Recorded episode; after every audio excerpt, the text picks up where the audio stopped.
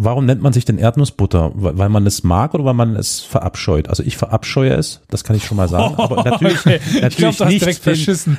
nicht den User. Ja. Ich kenne den User ja nicht. Den, die dir das. Ich hätte die wichtigere Frage, crunchy mit Stückchen oder salzig?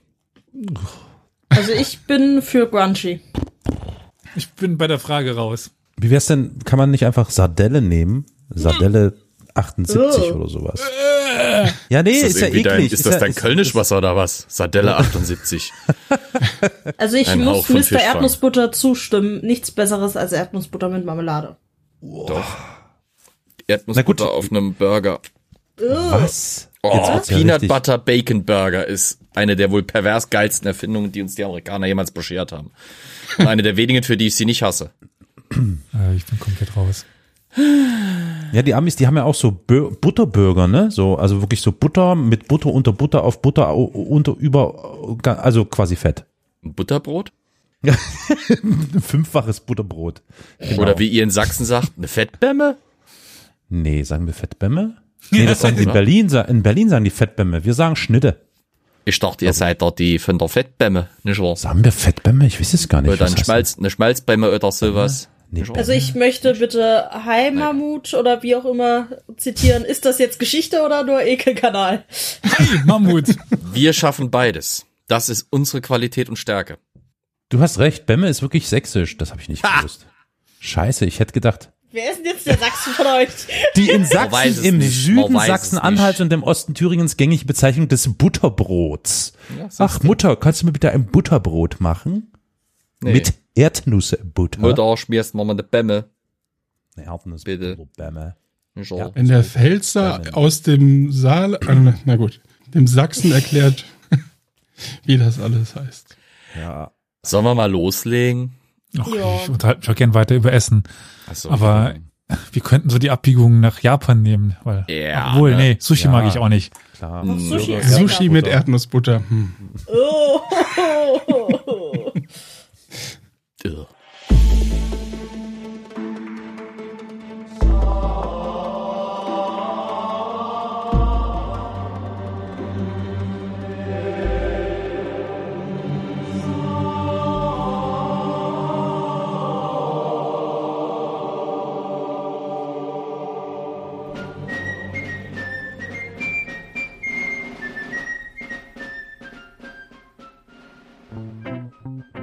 Ja, okay, und auf diesen Ekel würde ich sagen, herzlich willkommen zu einer weiteren Ekel, äh, einer weiteren Folge hier in unserem Podcast Historia äh, Ekel Versalis. Wir sind heute vollständig. Erdnussbutter ist ja alles. Ja, ja, wir sind nicht nur vollständig, wir sind auch vollständig angewidert von unserem eigenen Gelaber.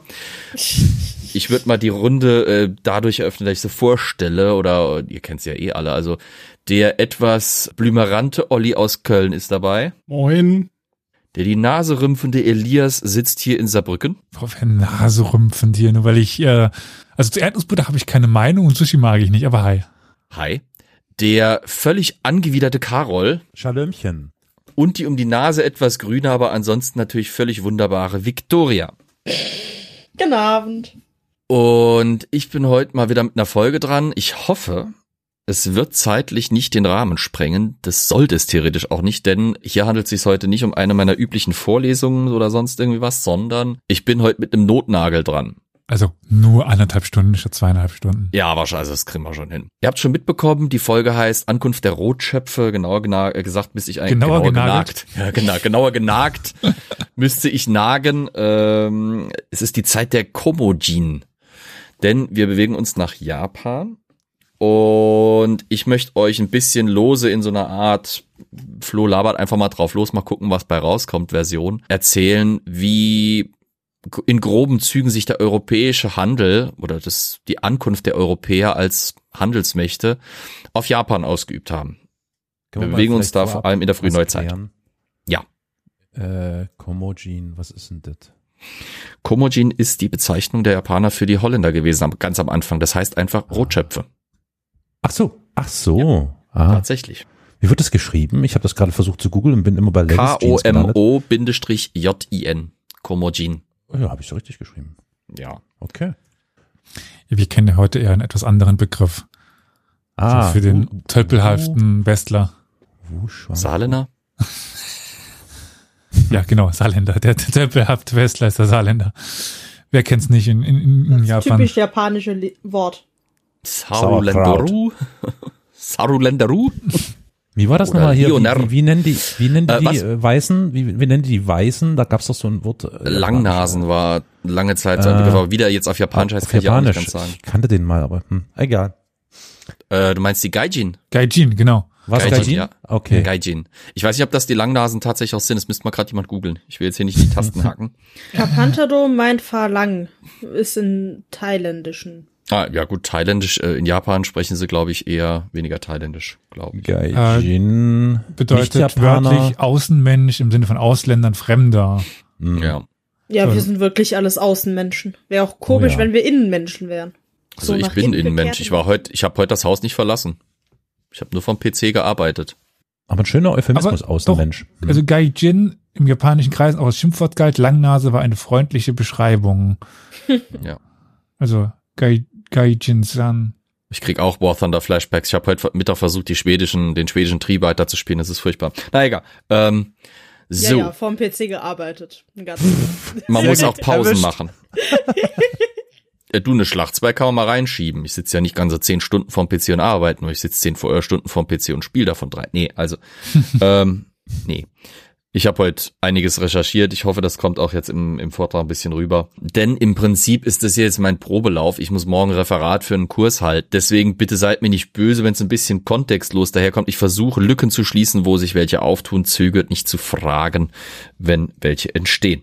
Flo, Ja, was waren so zuerst da? Henne oder Ei? es gibt doch diesen Witz irgendwie, äh, eine Henne und ein Ei liegen im Bett, gönnen sich eine postkoitale Zigarette und die Henne guckt so abschätzig rüber zum einen und sagt, ja, damit wäre die Frage geklärt. Ich bin so leicht zum Lachen zu bringen. Gott sei Dank. Flo, ich habe auch eine Frage. Das artet aus, ich sehe es ja. ja. Wenn es jetzt eine anderthalb Stunden Folge wird, ist es nicht meine Schuld. Ja, Doch. Hast du schon mal Seetang gegessen? ja. Ich Schmeckt? fand, nee. Hm. Also, ja, es ist irgendwie, es ist das, das Esspapier des Teufels. Okay. Weil ich will es Ähm. mal ausprobieren. Aber Also ich, ich habe ich hab, ich hab Seetang sowohl getrockneter Form als auch in frischer Form probiert. In frischer Form ging er noch zu einem gewissen Grad, weil er war sehr, sehr fein geschnitten als eine Art Salat mit, mit viel Gewürzen dabei und einem scharfen Essig dazu. Da ging's, aber es ist wirklich nicht meins und ja, aber muss einem ja auch nicht zwingend schmecken. okay, genug abgelenkt. Flo, Ja, warum ist denn die Banane krumm? weil niemand in den Urwald zog und die Banane gerade bog. Nein, weil sie Dankeschön. 40 Jahre den Bogen um die DDR machen musste. Ich glaube, ich hebe mir gleich die Pulsader mit einer Banane auf. Also mal, Gurke. Banane, das war das grüne Ding, ne, was aus dem Spreewald kommt, oder? Genau das eingelegt. Der Ja, Morg vom ja. Morg? Flo, Nee, Was? Gegenfrage. Elias, ja. weißt du, wann das erste Mal im Westen jemand was über Japan gehört hat? Jetzt wollte ich hier noch eine Werbung einbauen und genau dann drehst du es um. Ich wollte dich nämlich fragen, Ja. was kann man denn machen, wenn man einen Amazon Prime Account hat? Äh, Jeff Bezos äh, einen finanziellen äh, Schub verpassen? Und gleichzeitig einen Nachteil, indem man das mit seinem Twitch-Account ver verbindet und uns dann kostenlos abonnieren kann, dann bekommen wir Geld dafür und du musst nichts dafür bezahlen. Und für wen ist das jetzt ein Nachteil? Für Jeff Bezos. Ach so. Also wenn ihr schon sowieso eins habt, ihr müsst nicht extra eins abschließen, sondern wenn ihr zufälligerweise irgendwo einen Amazon Prime Account rumfliegen habt, den noch nicht mit eurem Twitch Account verbunden habt, Ich, ich, ich übersetze nochmal für die HörerInnen, also ähm, und, und die Zuschauer. Für Jeff Bezos kein Nachteil, für uns ein Vorteil. So. korrekt. Also Cool. wenn ihr einen habt, dann, aber wenn nicht, dann lasst das ruhig sein. Und Jeff Bezos? ja, wenn ihr keinen Jeff Bezos habt. Ähm, ja. Die ersten Kontakte mit, mit Japan, ja, das ist, glaube ich, schwierig zu identifizieren. Wahrscheinlich meinst du den ersten klar identifizierbaren Kon Kontakt. Oder sagen wir mal, wann ist das erste Mal in Westeuropa ähm, über Japan geschrieben worden? Boah, ist die Frage, hat Marco Polo schon Japan erwähnt? ja, hat er. Er schrieb allerdings nicht von Japan, er schrieb von Zipangu. Und er ist auch tatsächlich meines Wissens nach der Erste, der im Westen äh, über Japan berichtet. Ich. Wie gesagt, eben mit dem Begriff Zipangu bezeichnet er ein sagenhaftes Land im weiten entfernten Osten, noch jenseits von Katai, also von China, Hm. wo angeblich äh, goldene Pagoden stehen, ein Überfluss an Gold und Perlen herrscht. Das ist also, wie gesagt, das erste, was Europäer so von Japan wussten und auch über eigentlich Jahrhunderte hinweg das einzige, was sie wirklich über Japan wussten. Im Gegensatz zu China war Japan nie ähm, während zum Beispiel des Mittelalters oder auch der Antike in einem für uns nachvollziehbaren direkten Kontakt mit mit Europa. Liegt die aber auch an der Einstellung der Japaner, beziehungsweise dieses, also ja, die sind nicht immer in, ähm, wie, wie heißt das nochmal, Abschottung gewesen nach außen, aber äh, mal mehr, mal weniger waren die schon sehr getrennt von dem Land. Nicht unbedingt. Tatsächlich war Japan über Jahrhunderte in einer relativ engen Abhängigkeit von China und hat natürlich eine ganz lange formative Phase durchlaufen müssen, als zum Beispiel Mongolen-Invasion das Land bedrohten. Die Mongolen sind in der Zeit, die das japanische. Doch, sind sie. Nein, die Doch, es gab, ja, es gab eine mongolische Invasion. ja, aber die sind nie rübergekommen auf die Insel. Die sind zweimal versunken auf der Fahrt. Aber kleinere Kontingente. Ah, Nee, egal. nee. Das ist doch der äh, göttliche Wind, kommt ja daher. Der hat zweimal hat er die Japaner, die, die mongolische Flotte versenkt. Ach ja, da hatte der Kaiser halt Blähungen. Also die waren auf der Insel vor Japan, ja. Ja. Aber nicht weitergekommen. Also auf, auf dem, in Anführungszeichen, japanischen Festland sind sie nie gelandet. Ja, es ist Definitionssache. Also sie haben das japanische Archipel invadiert. Sie sind nie auf den Hauptinseln äh, Shikoku, Kyushu oder Honshu gelandet, aber sie sind auf Wie äh, heißen die? Vorinseln gekommen. Ich bin mir gerade nicht mehr sicher. Ich äh, gehe mal gerade. Das ist die Insel Jeju. Okay. Müsste das sein. Da waren sie vielleicht oder Tsushima halt. Tsushima, ja. Ja. Einer von den beiden waren sie. Ich weiß nicht mehr welche, aber genau. Er müsste dann äh, Tsu- Tsushima ge gewesen sein, wie Ghost of. Tsushima. Das sind ja die Mongolen. Das, also das müsste das eigentlich darstellen. Da sind sie hingekommen und die weitere Fahrt, da sind sie dann versoffen. Versoffen Und- oder R? Ja, das ist beides. Ähm, und es gab auch mit, mal eine Zeit lang, wo ihr japanischer General ver, versucht hat, äh, Korea einzunehmen, sollte also nicht falsch ver verstehen. Ähm, es gibt immer wieder Perioden, wo Japan über seine Grenzen hinausgreift. Also da gebe ich dir vollkommen recht. Ich bin gerade abgelenkt. Ich habe Kuchen gebracht bekommen Ja, mit Karamellsoße. Also redet ihr ruhig weiter. Ich, ich bin mal abgelenkt. Also ähm, Das ist eine Erdnusskaramellsoße. oh mein Gott. Erdnuss-Karamellsoße. man hat eine Stimme. Mhm, mhm. Das bleibt drin. Ja, Danke. Sowas von. So. Ja, mit Erdnuss angefangen, ich mache mit Erdnuss weiter. Oh Gott, ist ja geil. Also wie gesagt, über, Jahr, über Jahrhunderte hat äh, man in Europa keinen direkten Kontakt mit, mit äh, Japan gehabt. Das ändert sich allerdings 1543. Das ist äh, der offizielle Beginn einer Epoche in der japanischen Geschichtsschreibung, der als Nanban Boeki Jidai bezeichnet wird. Ähm, Gesundheit. das, genau. Das bedeutet so viel wie die Epoche des Südbarbarenhandels. Ich glaube, ich, wenn ich mich zurück, zurück, zurück, zurecht zurückerinnere an deine Folge, die du schon mal über Japan gemacht hast, Mhm. Ja. ist es ja so, dass der Handel, der war ja dann in dieser späteren Zeit, wo die sich abgekapselt haben, nur mit den Rotschöpfen und das war im Süden auf diesen Inseln. Und deswegen heißt sie wahrscheinlich so, richtig? Nein, aber sie kamen Scheiße. alle aus dem Süden. Die ersten, die ankamen, waren die Portugiesen. Die sind während ihren äh, Expansionszügen nach Ostasien als erstes vorgedrungen und haben Japan, wie gesagt, als allererstes erreicht. Angelaufen haben sie die Insel Kyushu, also die südwestliche der japanischen Hauptinseln, wo sie Kontakt mit den lokalen Daimyo, mit den lokalen Machthabern aufnahmen und über die dann auch mit der Zentralregierung des äh, damaligen äh, Ashikaga-Shogunats, beziehungsweise dessen, was davon noch in der Zeit übrig war. Ich meine, 1543, da sind wir eigentlich mitten in einer ziemlich heißen Phase, nämlich in der Phase der Sengoku Jidai, die habe ich euch ja schon mal ein bisschen erklärt in einer anderen Folge, nämlich über Sekigahara. Die Schlacht wird nachher auch noch kurz eine Rolle spielen und nochmal erwähnt werden. Das war also die Zeit der kriegführenden Staaten, wo äh, Japan in Dutzende und Hunderte kleinerer Territorien verfallen war, die Lokalherrscher miteinander Krieg äh, führten, zunehmend um die Zentralmacht in Japan, wenn man so will. Es war nicht vielleicht ursprünglich das Ziel aller Daimyo, dass sie die Zentralmacht in Japan an sich reißen wollten, aber je länger dieser Konflikt dauert, desto größer bildeten sich da Machtblöcke raus und desto eher griff man eben auch nach der tatsächlichen Gesamtmacht über das japanische Archipel. Die Portugiesen kamen zu einer ziemlich interessanten Zeit. Nicht nur wegen der Sengoku Jidai. Du hast mich, du hast gerade eine Jahreszahl genannt, relativ spät im 16. Jahrhundert. Ich war Mhm. damals überrascht, wie früh die Japaner in Malaysia waren. Das war, glaube ich, um 1500 rum schon. Also sind die dann erst Mhm. Ja, ja. wirklich 40, 50 Jahre später nach, nach Japan ge gekommen? Ja. Oder, okay. Äh, das es ist immer krass, die, es ist, wenn wenn wir die Rede haben davon, ja, die Portugiesen kommen nach Ostasien, dann kommen da ja nicht 150 Schiffe mit 10.000 Mann an Bord. Das sind mal einzelne Schiffe oder kleinere Flottillen von vielleicht einem halben Dutzend Schiffe, wenn es hochkommt. Die haben, Haben gar nicht die schon Städte Möglichkeit. erobert. Die haben schon Städte erobert, ja, aufgrund von waffentechnischer Überlegenheit und dem Überraschungseffekt.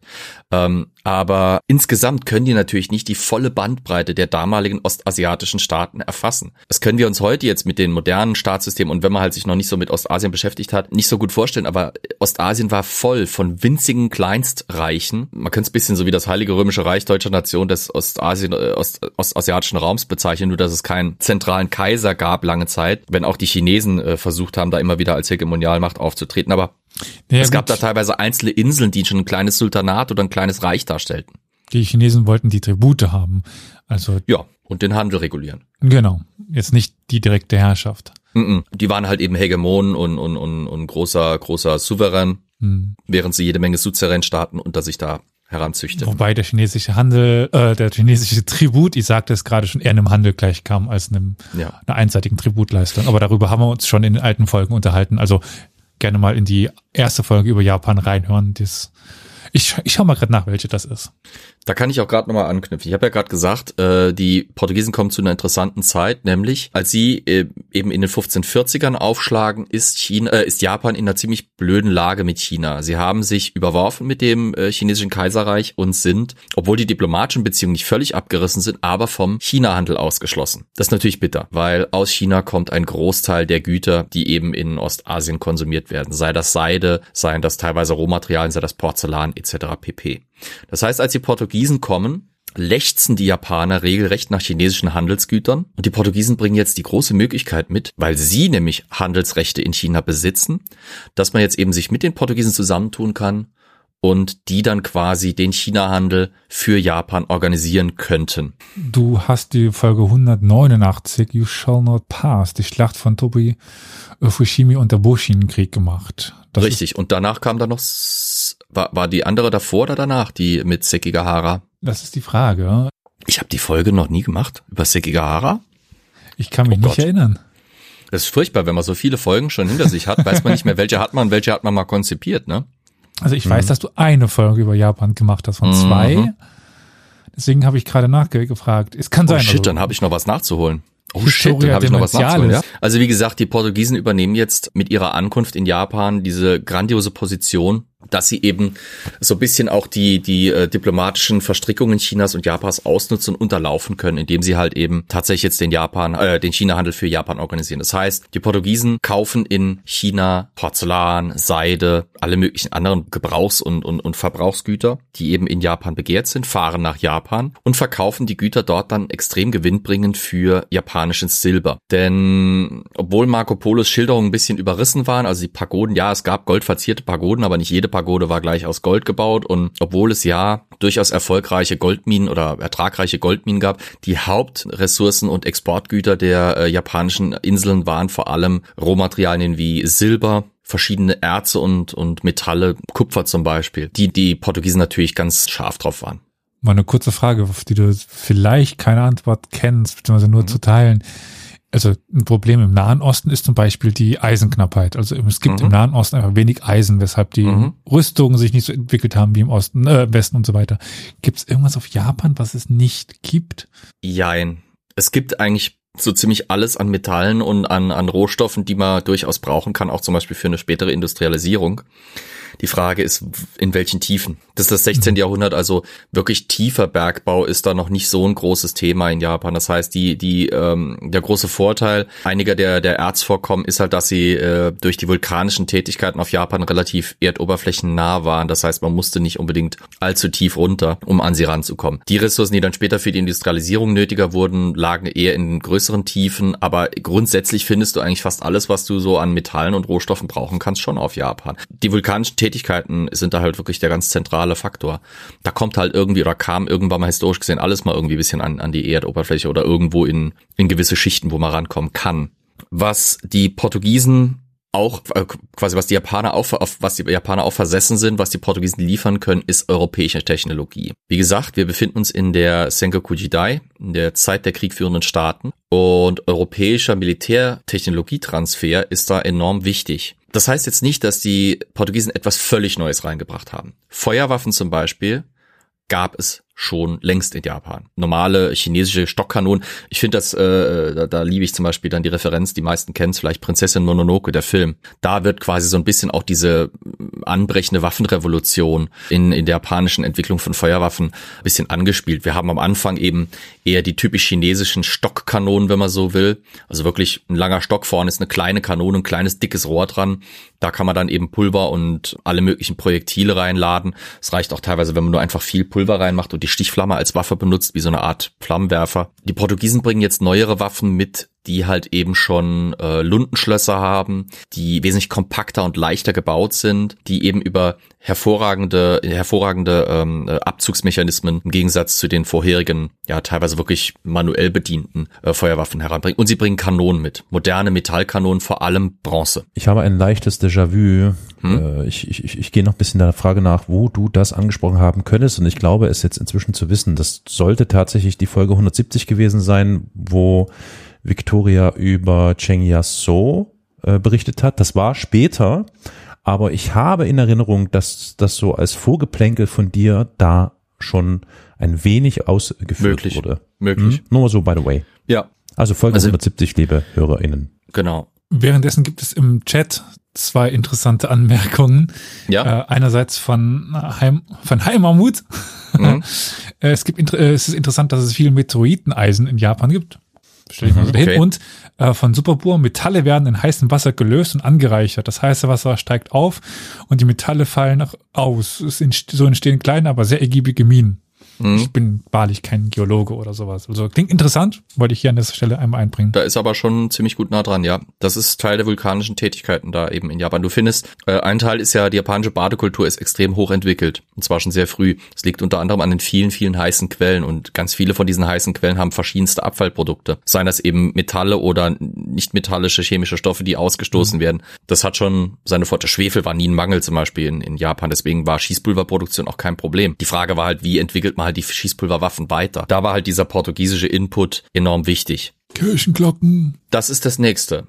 Kirchenglocken ist gar keine so schlechte Überleitung, denn die Portugiesen bringen auch ein unfreiwilliges ins Importprodukt mit sich. Es ist eine katholische Nation und ab den 1560ern ist Portugal in einer Personalunion mit Spanien, die sogenannte Iberische Union, ist ein äh, natürlich großes Machtprodukt. Da habe ich zum Beispiel über die äh, über diese Formierung dieses dieses Riesenmolochs an an Kolonialmacht habe ich in der Armada-Folge berichtet. Die haben natürlich eine extrem starke Bindung an die katholische Kirche Reus Catholicos. Und beanspruchen halt eben auch genau den Titel, den Elias gerade gemeint hat. Und Teil ihrer Kolonialpolitik ist immer unweigerlich die Zusammenarbeit zum Beispiel mit Orden wie den Franziskanern und den äh, Jesuiten, die eben starke missionarische Tätigkeiten äh, mit sich bringen. Das ist in Japan auch nicht anders. Im Prinzip, sobald Portugiesen und Spanier in Japan aufschlagen, haben wir auch jesuitische Mönche und äh, Missionare da. Also jesuitische Missionare, franziskanische Mönche etc., die in Japan eben das Wort Christi verbreiten wollen. Die japanische Gesellschaft ist dafür gewissermaßen prädestiniert für, für christliche Ideologien, wenn sie richtig verkauft werden. Die japanische Gesellschaft ist äh, extrem stark äh, hierarchisiert. Auf der untersten Ebene stehen Händler. Ich glaube, das habe ich in der Toba Fushimi-Folge kurz mal angerissen, als ich über die Ja. Zeit vor äh, eben den diesen Kriegen erzählt habe.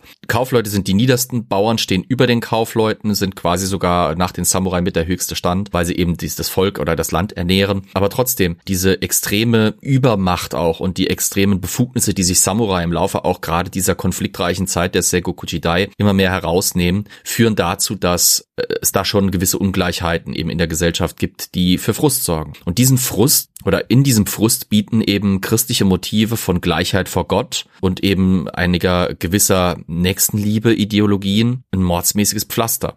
In einem Land, wo ein, wo ein Samurai im Prinzip jeden, der äh, ihn irgendwie nur ansatzweise beleidigt, ohne Prozess, ohne große äh, Konsequenzen fürchten zu müssen, töten darf, ist es vielleicht mal ganz nett und eine schöne Abwechslung von Ideologie der Nächstenliebe zu hören. Und von einer Versprechung, die eben die Wiedervereinigung mit Lieb im, im Jenseits oder so, äh, oder eben, wie gesagt, die Gleichheit mit selbst den höchsten des Staates vor Gott äh, verspricht. Das sind attraktive Motive, auf die viele aufsprangen. Gerade insbesondere eben auf Kyushu, auf dieser südwestlichen Insel, wo dieser Handel, dieser Namban, dieser, dieser europäische Handel sich extrem eben ausprägte.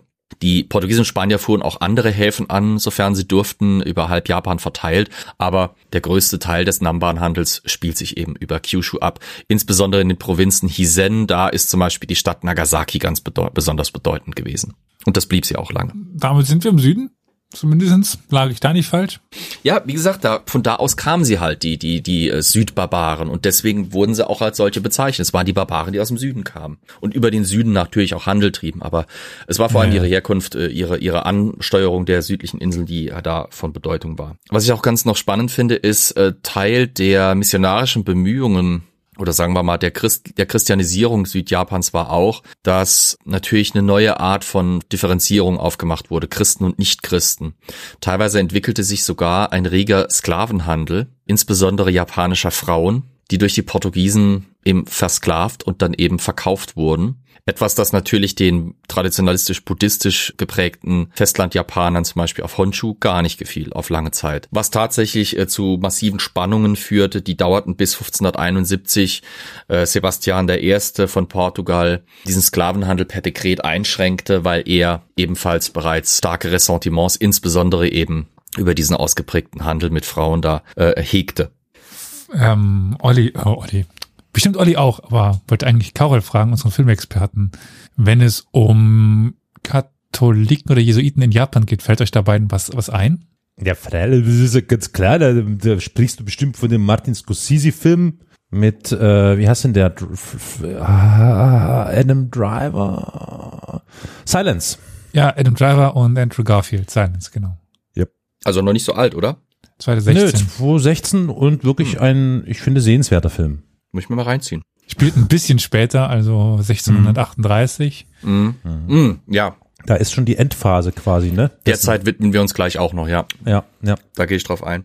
Bis, wie gesagt, bis Ende des 16. Jahrhunderts lief der Handel mit den Portugiesen ganz gut. Es kam allerdings, wie gesagt, zu zunehmenden Spannungen, insbesondere aufgrund der Christianisierung Japans, die teilweise da wirklich wilde Blüten trieb und auch eine deutliche Spaltung, eine deutliche Trennung zwischen eben den westlichen Clans von Kyushu zu den Clans des, der Hauptinseln hervorbrachte. Und das Ganze lief auch den, Einig den Einungsbemühungen der drei Reichseiner entgegen. Also zuerst einmal Oda Nobunaga hatte ein großes Problem damit, dass eben äh, jesuitische Mönche an entsprechenden Hebeln der Macht im Westen rumpfuschten auf, aus, aus seiner Sicht. Er war einer der ersten, der eben schon gegen die Christen vorging, zentral. So einen richtigen Höhepunkt erreicht aber die antichristliche Politik der äh, Zentralpolitik eben Japans unter Toyotomi Hideyoshi, dem zweiten Reichseiner, der teilweise in den 1570ern, 80ern auch tatsächlich Christenverbote und Christenverfolgung durchführen ließ, weil er hier wirklich langsam zu ernstzunehmende Probleme für Japan als Ganzes sah. Plus, er wollte sein Shogunat sehr stark auf die buddhistische Religion und die buddhistischen Klöster aufbauen. Und natürlich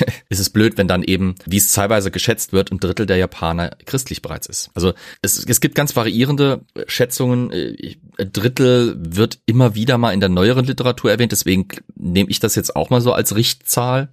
Das wäre natürlich schon enorm, gerade wenn man bedenkt, dass die bevölkerungsreichsten Gegenden halt eben im Südwesten auch Japans lagen, wo halt eben auch die, der Namban-Handel am intensivsten war. Also es, es, es scheint mir schon durchaus vorstellbar. Plus, wenn man halt bedenkt, dass natürlich die Mehrheit der, der, der Einwohner Japans eben aus den unteren Schichten der Bauern und äh, Kaufleute sich eben rekrutierte, die, wie auch in Europa, die Oberschicht ist nicht groß. So, also in diese Spannungen zwischen den Portugiesen und der japanischen Zentralregierung, in welcher Form sie auch immer besteht, kommen jetzt die Holländer hinein.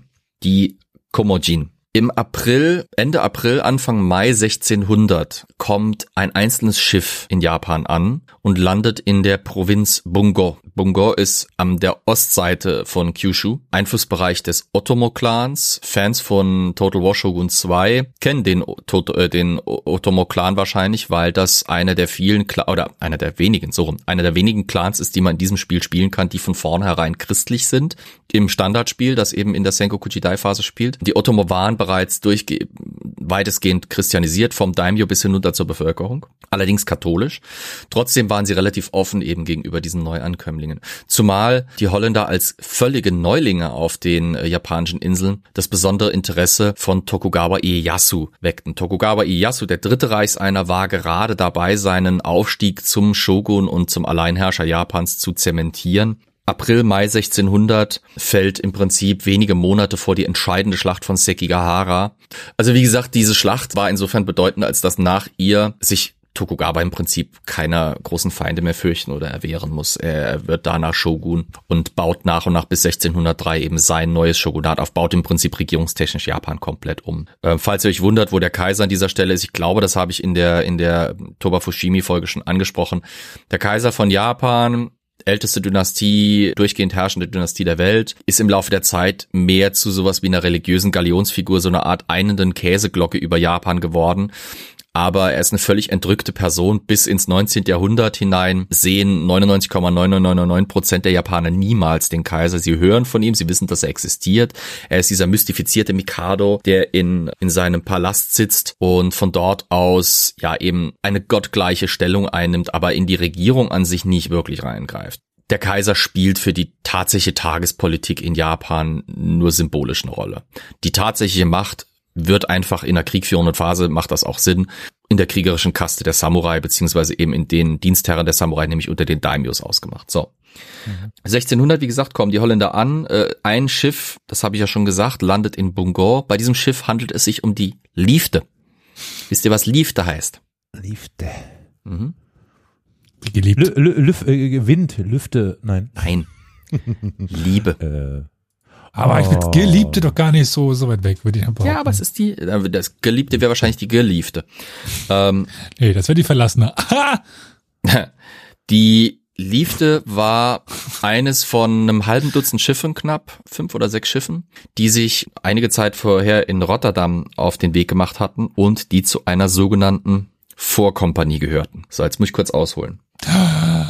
oh, oh. Vorkompanie. Warum sage ich das? Nun, dieses Referat, das ich morgen halten muss, ist im Rahmen einer Vorlesung über Handelskompanien des 16. Jahrhunderts.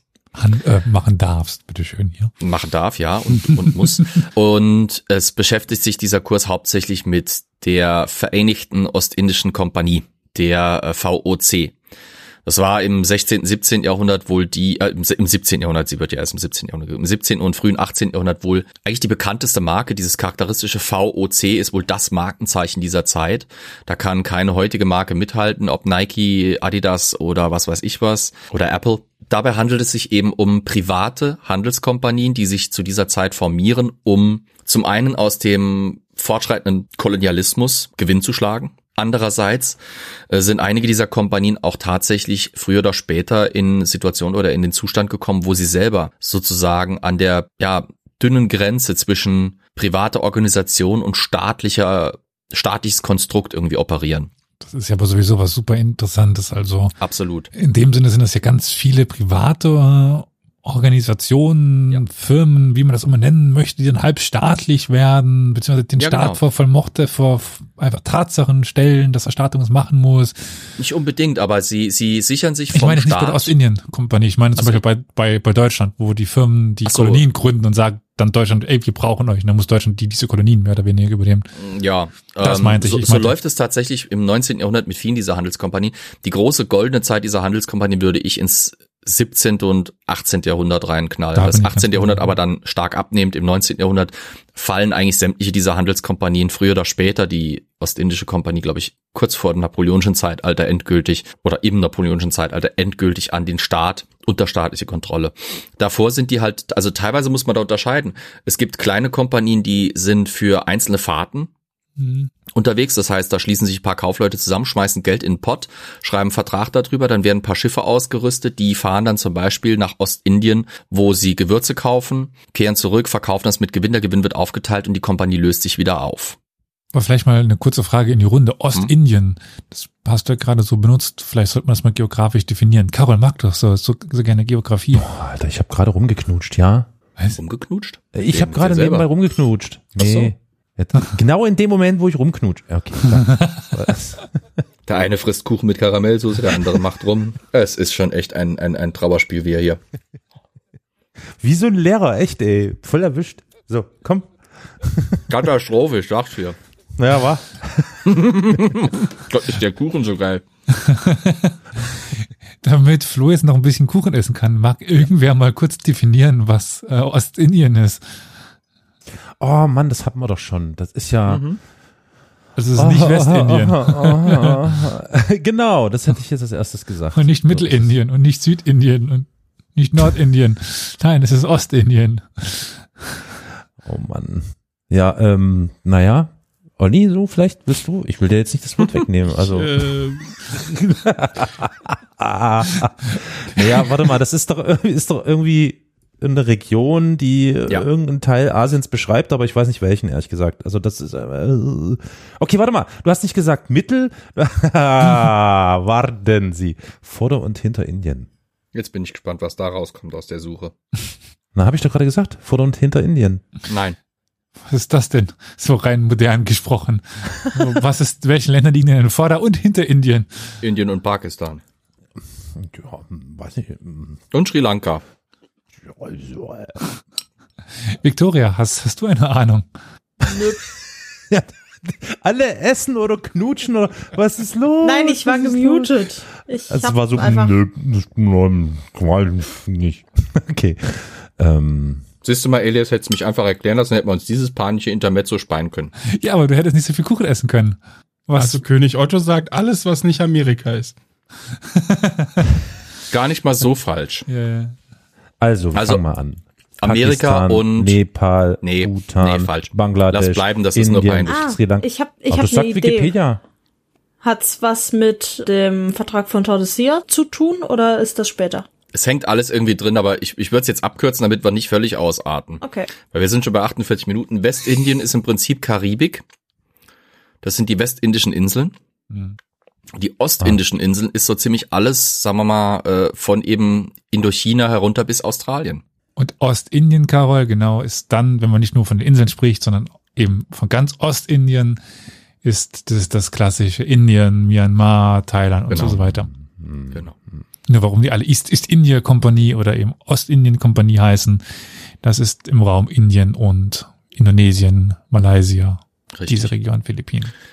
Im Gegensatz zu diesen sogenannten Vorkompanien, die eben teilweise keine individuellen Namen haben, deswegen einfach nur als Vorkompanien bezeichnet werden, gründet sich 1602 was völlig Neues, nämlich diese VOC, die Vereinigte Ostindien-Kompanie. Was an der so besonders ist, ich will es ganz kurz zusammenfassen, ist Kannst, kannst du noch mal kurz wiederholen, wie die heißt? Aber auch wirklich so, wie du es gerade gesagt hast, nochmal? Vereinigte Ostindische Kompanie wird sie, glaube ich, ausgesprochen. Also Vereinigte Ostindien-Kompanie. Klingt niedlich. Flo, das geht nicht. Du kannst sie nicht richtig aussprechen. Wir sind bei Historia Universalis. Wir sprechen ja nicht richtig aus. Ich lasse das jetzt an dieser Stelle völlig unkommentiert und sage einfach, die VOC war insofern besonders, als dass es mit die erste öffentlich getradete Aktienkompanie sozusagen war. Die erste frei gehandelte Aktiengesellschaft, wenn man so will. Theoretisch konnte jeder in den Vereinigten Niederlanden der damaligen Zeit Aktien dieser Kompanie kaufen und damit Anteilseigner werden und auch am Gewinn beteiligt werden. Natürlich waren das vor allem erstmal reiche Leute aus verschiedenen Städten, also eben aus den verschiedenen Hafenstädten, aber auch teilweise aus dem Hinterland äh, Hollands oder der Niederlande, muss ich genau genommen sagen, wobei Holland, die Provinz Holland, natürlich eine starke Übermacht darstellte, auch innerhalb der Kompanie an in Anteilen und äh, an, an Kaufleuten, die darin repräsentiert waren. Aber teilweise haben wir sogar Aktienzeichnungen von, keine Ahnung, der, der Tochter der, der, der Küchenmarkt oder nee, der Tochter der Hausmarkt des äh, Bürgermeisters von was Rotterdam oder Amsterdam. Also da haben wir teilweise selbst kleinere, einfache Bürgerinnen und Bürger, die mit dem, was sie halt eben entbehren können und entbehren wollen, jetzt spekulieren. Also quasi so die Telekom-Aktie der So ein Niederländer bisschen. damals. Hm. So ein bisschen. Ähm, es kommen über sieben Millionen Gulden zu, äh, Gilden zu, oder ja, Gilder zusammen, Gulden, ähm, auf Deutsch, Gilder im Holländischen, das sind boah, ich glaub, 100 Millionen Dollar oder sowas in heutiger Währung, ungefähr ein bisschen mehr. Eine unvorstellbare Summe für die damalige Zeit. Und Äh, Liebe Kinder, Gulden waren bis vor gar nicht so langer Zeit auch in den Niederlanden eine Mhm. gängige Währung. die Währung, ja. Ja, also nur mal für diejenigen, die vielleicht im Europa-Zeitalter aufgewachsen sind, äh, im Europa-Euro-Zeitalter. Ich kenne die Gulden noch. merkt euch einfach die VOC, eine der ersten großen Aktiengesellschaften und eine riesige Handelsgesellschaft, die im Lauf der Zeit auch wirklich zu einem kolonialen Player aufsteigt, weil, wie Elias schon gesagt hat, die VOC, ähnlich wie zum Beispiel die englische East India Trading Company, greifen dort auch ein bisschen ein, wo der Staat entweder nicht in der Lage oder nicht willens ist, selber tätig zu werden. Eine Krone, ein König, ein Monarch, kann nicht einfach hingehen, kann mal, also er kann schon, aber es ist nicht gut für ihn, wenn er einfach mal, sagen wir mal, seinen ganzen Staatshaushalt darauf investiert, auf gut Glück, Erzähl das spekulativ mal, eine Kolonie zu gründen. Ja, ich weiß. Das ist aber spätere Sache. Da müssen wir wirklich zeitmäßig bisschen aufpassen, wenn wir dazu sehr springen. Das ist schon wieder ein ganz anderes koloniales Zeitalter. Das Definitiv. weißt du auch. Ja, ja. Die VOC zum Beispiel ist da aber eine bessere Sache, weil hier wird privates Unternehmen tätig, wenn da jetzt Gelder verloren gehen, ist das blöd für die Anteilseigner, aber es bedroht nicht unbedingt den Staat oder die, den Monarchen an sich. Damit aber eben diese Kompanie in dem Umfang arbeiten und, und agieren kann, wie es eben teilweise dann nötig ist, um eben in diesem kolonialen Rennen, das sich dann immer mehr entspannt, eben äh, mitzuwirken, tritt der Staat ganz gezielt gewisse Rechte ab. Das liegt auch daran, dass das, was wir heute als staatliche Privilegien und, und, und typische staatliche Felder, wo eben nur der Staat auftritt und nur der Staat tätig ist, damals noch nicht so klar getrennt sind oder nicht so, nicht so äh, stark definiert sind wie heute. Steuereintreibung zum Beispiel war über lange Zeit eine halb private Sache. War ganz üblich, dass noch bis ins frühe 20. Jahrhundert in manchen Gegenden Steuereintreiber Privatleute waren, die sich dieses Privileg vom Staat quasi gepachtet oder gemietet haben äh, und dann eben bisschen Profit rausgeschlagen haben, ums gelinde zu sagen, sei das durch Schmiergelder natürlich, aber auch einfach durch eine, einen Prozentsatz, den sie von den Einnahmen behalten durften. Dafür musste der Staat halt keine, äh, keine staatliche Infrastruktur aufrechterhalten, um sowas zu machen. So was ähnliches darf die Vereinigte Ostindien-Kompanie auch, so wie andere Handelskompanien ihrer Zeit dann eben zunehmend auch. Sie dürfen sogar Kriege führen. Das ist auch ein Privileg, das ihnen der Staat zugesteht. Sie dürfen Kolonien in ihrem eigenen Namen gründen und sie dürfen militärische äh, Niederlassungen gründen, wenn sie wollen. Also ich hoffe, ihr habt jetzt mal so einen leichten Überblick, was das ist, äh, grob, was so eine Handelskompanie wie die VOC eben ist. Eigentlich müsste man da, könnte man da eine ganz eigene Serie drüber aufmachen. Es ist nicht umsonst, dass das hier ein Oberseminar bei uns an der Uni ist, plus noch eine Vorlesung und alles. Es ist ein sehr spannendes, sehr, sehr spannendes Feld. Ich sag mal so, es ist nicht unwahrscheinlich, dass wir demnächst, was heißt in den nächsten paar Monaten, da eine Folge zu haben werden. Nicht von mir, nicht von Flo, aber.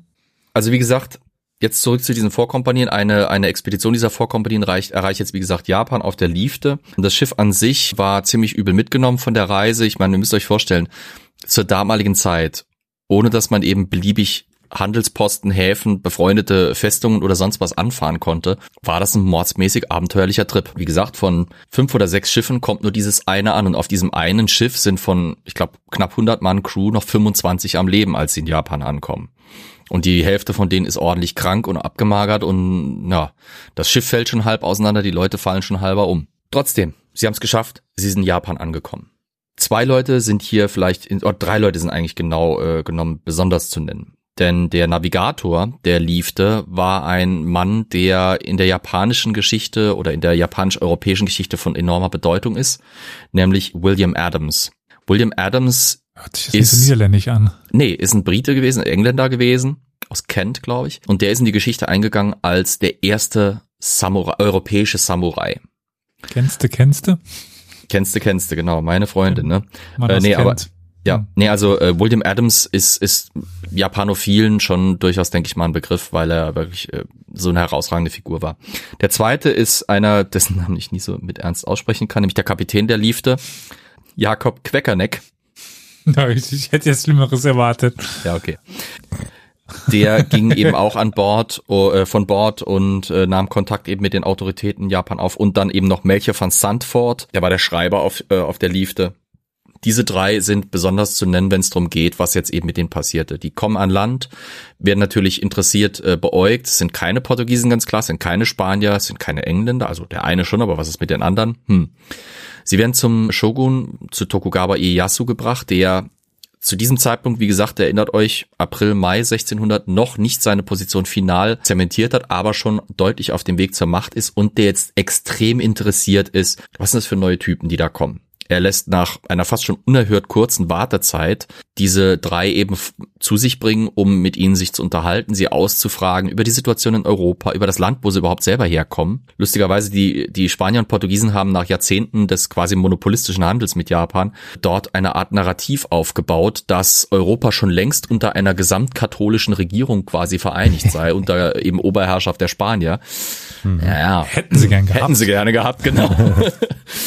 Naja gut, ich meine, aus spanischer, habsburgischer Sicht war es irgendwie fast schon gefühlt so, ja, haben das Heilige Römische Reich und, und Spanien und Portugal unter sich mit den Weltreichen da dran. Das ist natürlich schon ziemlich viel, aber sagen wir mal so, sie haben da schon ein bisschen dick aufgetragen, um es mal vorsichtig auszudrücken. Aber alles nur eine Frage der Perspektive. Genau. Ja. Der Shogun hatte halt sonst keine großen News Sources quasi. Er hat ja keine Quellen gehabt ansonsten. Mhm. Dass jetzt diese Holländer kommen, das Bild und auch gerade William Adams dieses Bild extrem relativiert, macht ihn sehr hellhörig. Denn wiederum Erinnerung an vorhin, die Spannungen zwischen den Portugiesen und Japanern hatten extrem zugenommen. Im Prinzip suchte Tokugawa schon jemanden, der vielleicht an die Stelle der, der Portugiesen so ein bisschen rutschen könnte. Er, wird die, er wollte die Portugiesen zu diesem Zeitpunkt schon am liebsten loswerden. Insbesondere die Jesuiten, immer noch diese, diese meddling Christians, wenn man so will, die, die wollte er am liebsten aus dem Land haben. Jetzt kam da eben diese Holländer. Das, das war unheimlich spannend für ihn wenn er die jetzt eben an die Stelle rutschen könnte, an denen die Portugiesen ewig lang sitzen. Blöd nur, er stellt relativ schnell in den Gesprächen fest, so spannend wie das, was William Adams insbesondere ihm erzählen kann, auch ist, dieses ferne Holland ist kein Land, das zu diesem Zeitpunkt, also 1600, in der Lage sein würde, eben diese Infrastruktur der Portugiesen zu ersetzen, so aus dem Stegreif. Die Holländer haben zu diesem Zeitpunkt zwar schon vorsichtig damit begonnen, Niederlassungen in äh, Ostindien zu etablieren, sind aber bei weit noch nicht in der Lage, von dort aus eben, wie gesagt, in dem Umfang, wie es die Spanier und Portugiesen, die schon in ihnen Jahrzehnte voraus sind, eben Handel zu treiben oder eben Machtpolitik und Machtprojektion zu betreiben. Ich unterbreche dich ganz kurz an der mhm. Stelle. Also einerseits begrüßen wir Isa zurück und den Onkel Cthulhu. Cthulhu. Äh, der heute zum ersten Mal dabei ist. Hi. Viele Grüße. Hi. Und Isa, wir sind bei irgendwas mit Japan und Aktiengesellschaften, wie es gerade eben schön im Chat zusammengefasst worden ist. Ähm, also im Grunde genommen, wie die Rotschöpfe in Form der Niederländer in Japan angekommen sind von Flo. Mich erinnert das Ganze ähm, an die Serie damals Shogun. Hat das was damit zu tun? Shogun, war das mit Richard Chamberlain? Mit, äh, genau, mit Richard Chamberlain. Mhm. Ich war das die Verfilmung des gleichnamigen Buches, weil da ist nämlich William Adams, glaube ich, ziemlich prominent drin gewesen. Kann das sein? Das kommt mir nämlich alles so bekannt vor, aber ich habe das, das ist ewig her, dass ich das gesehen habe. Naja, frische ich dich vielleicht bisschen auf. Ich äh, google. Ähm, Me too. Äh, Anfang des 17. Jahrhunderts gelangt das Schiff von Navigator John Blackthorne ja. im Sturm an die japanische Küste. Blackthorne kann sich retten, wird zunächst eingesperrt. William Adams spielt da auch eine Rolle. Interessant. Ach so, äh, das basiert auf den Erlebnissen des englischen Navigators William Adams, diese ja, Serie Schoko. Ich hätte mhm. beide auf Hintergrund ja. äh, gehen sollen. Ja, genau. Ja. Wie gesagt, 1600 am 21. Oktober ähm, gewinnt Tokugawa Ieyasu die Schlacht bei Sekigahara, etabliert sich endgültig als der Obermods von Japan und kann jetzt relativ frei schalten und walten, so wie er es möchte ganz im Gegenzug zu eben den äh, holländischen Ankünf äh, Ankömmlingen, eben vor allem Van Sandford und Queckerneck, äh, sitzen so ein bisschen in Japan fest. Nachdem Tokugawa festgestellt hat, dass Japan eben nicht die Rolle erfüllen, könnt, erfüllen könnte, die er ihm vielleicht gerne zugesehen hätte oder nach der er gesucht hat, verliert er relativ schnell erst einmal das Interesse an diesen Jungs, weil sie können eh nicht viel wirklich was machen. Queckernick und Sandford und die wenigen anderen, die ich jetzt nicht namentlich alle nennen will, die eben von der Liefde überlebt haben, kommen jetzt aus Japan nicht wirklich raus. Das liegt an mehreren Faktoren. Einerseits, du kannst nicht einfach mal so ein Schiff chartern von dort aus, das dann dich bis nach Holland bringt, gerade weil die meisten europäischen Schiffe, die eben die Reisen unternehmen, sind Portugiesen und Spanier und die wären ja schön blöd, wenn sie quasi sich potenzielle Konkurrenten an Bord nehmen, nach Europa bringen, von wo aus dann eben ein Konkurrenznetzwerk zu ihnen aufgebaut werden könnte. Das ist denen schon klar, was für eine Bedrohung die Holländer jetzt für sie darstellen. Und die sind in Ostasien in einem permanenten Handelskonflikt eigentlich, kann man schon sagen, zu dieser Zeit. Zum anderen eben ist das Problem, dass keine greifbare holländische Präsenz in Ostasien selber ist, solange es, dass es lange dauert, bis überhaupt mal eine Möglichkeit besteht, im Nahbereich quasi äh, auf Holländer zu stoßen, mit dem man kommunizieren kann. Und zu guter Letzt dadurch, dass Tokugawa kein großes Interesse jetzt erstmal daran oder keine Chance darin sieht, mit den Holländern in direkten Kontakt zu treten und Japan auch nicht unbedingt um die, über die Mittel selbstständig verfügt, jetzt die eben von Japan nach, nach Holland zu schippern, bleibt da eigentlich relativ untätig, hilft den Holländer da auch nicht. Er erlaubt ihnen immerhin, also Van Sandford zum Beispiel, etabliert sich als, als Händler im ostindischen Bereich von Japan aus, wird relativ erfolgreich sogar. William Adams, wie gesagt, steigt zu einem der wichtigsten Europäer im, im Umkreis des Shogunats auf, wird, wie gesagt, von Tokugawa naturalisiert als Japaner, ähm, wird sogar ganz offiziell erklärt, äh, der Namban, William Adams ist gestorben und der neue äh, Samurai, ich weiß gar nicht, wie er genau hieß, äh, auf jeden Fall bekommt einen eigenen Samurai-Namen, bekommt sogar Ländereien, von denen er Einkünfte bezieht. Er heiratet eine relativ wohlgeborene Japanerin. Äh, seine Frau in England wird darüber nicht so begeistert gewesen sein, aber soweit wir wissen, hat William Adams versucht, ihr zeitlebens finanzielle Unterstützung nach England zu schicken. Aber auf jeden Fall, die Besatzung der Leaf setzt sich da mal fest und wartet da mal ab, versucht da bisschen die Zeit totzuschlagen. Und zwar bis 1605 dann die ersten wirklich ernstzunehmenden VOC-Niederlassungen, also Vereinigten Ostindischen Kompanie-Niederlassungen in Ostasien, in dem Falle auf Patani entstehen. Da ist es ein bisschen schwierig. In den englischen Quellen, so habe ich das gelesen, ist Patani auf Indonesien gemeint. In anderen, gerade in den deutschen Quellen, heißt es dann irgendwie Patani mit Doppel-T. Das wäre eine Stadt in Thailand. Ich kann es jetzt gerade ehrlich gesagt nicht hundertprozentig abschätzen, was wahrscheinlicher ist. Auf jeden Fall mit der Nachricht, dass jetzt eben tatsächlich eine VOC-Niederlassung in greifbarer Nähe ist, werden Queckerneck und, und äh, Van Sandford tätig wieder. Sie erwirken beim Shogun Tokugawa Ieyasu ein Geleitschreiben dass sie mit etwas mehr Pomp und mit etwas mehr Gravitas entgegennehmen, als vielleicht das Ding äh, verdient hätte. Es ist im Prinzip nur ein Pass gewesen, die, der ihnen eine Überfahrt eben nach Patani auf einem sogenannten Rotziegelschiff garantiert. Die Rotsiegelschiffe waren im Prinzip japanische Handelsschiffe, schwer bewaffnet teilweise, die von Japan aus operierten und zwar mit speziellen Geleit- und äh, Handelsprivilegbriefen des Shogun, die ein rotes Siegel trugen, deswegen Rotsiegelschiffe. Damit sind wir dann eben in der Phase, wo die VOC eben jetzt in Ostasien und auch mit Japan zu tun bekommt. Die Nachricht der Kontaktaufnahme Van Sanford und Queckerbeck erreichen, äh, Queckerneck erreichen, wie gesagt, eben äh, Patani. Queckerneck überreicht dann äh, einen Brief des äh, Shoguns an einen Cousin, an seinen Cousin, der als Admiral dort in dem Bereich einen, eine niederländische Flotte kommandiert. Ganz bitter. Der hat alles Mögliche überlebt. Der hat die Überfahrt auf der Lift überlebt. Der hat die Zeit in Japan überlebt. Dann fährt er eben mit seinem Cousin quasi äh, in eine Schlacht gegen einen portugiesischen Verband und die Schlacht hat kaum ein paar Minuten begonnen, wird er mit einem Kopfschuss durch einen Portugiesen getötet. Zack ist der arme Queckerneck eben, tja, Quecker tot. Aber der Brief erreicht trotzdem Holland, wo das Führungsorgan der VOC, die sogenannten Herren 17 oder Herren 17, also ein Organ aus 17 führenden Kaufleuten, jetzt die Entscheidung trifft, diplomatischen Kontakt im Namen der Kompanie, aber mit Hilfe einer ganz wichtigen Person äh, mit Japan aufzunehmen. Und zwar, man wendet sich an Mauritz von Oranien, Moritz von Oranien, den Stadtholder der Niederlande, der Vereinigten Niederlande und bemüht sich dort um ein diplomatisches quasi Empfehlungsschreiben, das an den, so wird er bezeichnet, an den König von Japan gerichtet werden soll. Moritz von Oranien ist insofern eine interessante Figur, als dass er kein König ist. Er ist Graf bzw. Herzog von äh, Nassau-Oranien und die Position, die er innehat als Stadtholder, ist eine ganz komische, weil Stadtholder war eigentlich ein Amt, das die Spanier in der Zeit, als die Niederlande zu Spanien gehörten, geschaffen hatten. Es war eben das Statthalteramt für die Niederlande. Obwohl die, eben die Vereinigten Provinzen dann im 80-jährigen Krieg nach und nach sich ihre Unabhängigkeit von Spanien erstritten, blieb dieses Amt des Stadtholders bestehen. Auch als sich dann eben diese Vereinigten Niederlande als eine Republik gründeten und formierten, blieb dieses Amt bestehen. Es wurde dann quasi sowas wie der, ja, so eine Art Galionsfigur eben wieder. Das machte insofern Sinn, als dass einfach so eine Republik wie die der Niederlande was völlig Fremdes auf dem europäischen, aber auch fast allen anderen Kontinenten zu dieser damaligen Zeit war. Republiken waren einfach nicht die Regierungsform der damaligen Zeit. Damals war die vorherrschende Regierungsform eine Monarchie. Punkt um. Um eben als Staat richtig auftreten zu können, brauchte man so ein bisschen auch diesen, diesen monarchischen Glanz. Deswegen war diese Figur des Stadtholders ganz praktisch, weil man da eine zentrale Kontaktstelle quasi hat zu anderen Monarchen. Es gibt also im diplomatischen Geschreibs der Zeit oder in den diplomatischen Jargons der Zeit immer so dieses, dieses, dieses Motiv der Brüderlichkeit. Ist wurscht egal, ob das jetzt ein König von Siam ist oder der Shogun von Japan oder der König von England oder der König von Frankreich.